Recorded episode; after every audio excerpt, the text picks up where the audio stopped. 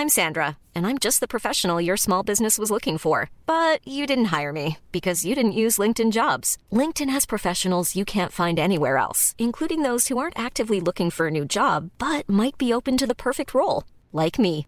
In a given month, over 70% of LinkedIn users don't visit other leading job sites. So if you're not looking on LinkedIn, you'll miss out on great candidates like Sandra. Start hiring professionals like a professional. Post your free job on linkedin.com/people today.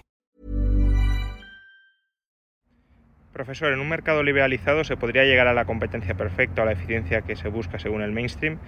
A ver, la competencia perfecta es un modelo mmm, que en, todas sus, en todos sus presupuestos es bastante restrictivo de la realidad del proceso de mercado.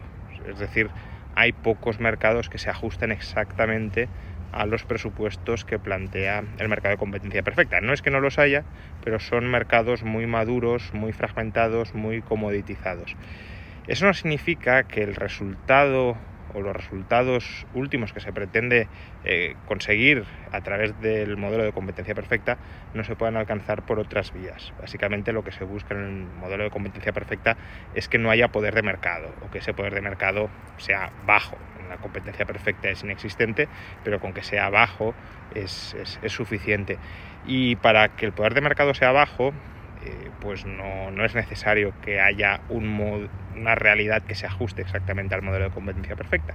De hecho, hay eh, otro modelo bastante más eh, realista que son los mercados disputables. Los mercados disputables llegan a resultados muy parecidos a los de competencia perfecta, pero no exigen que haya una fragmentación muy grande de, del lado de la oferta y del lado de la demanda.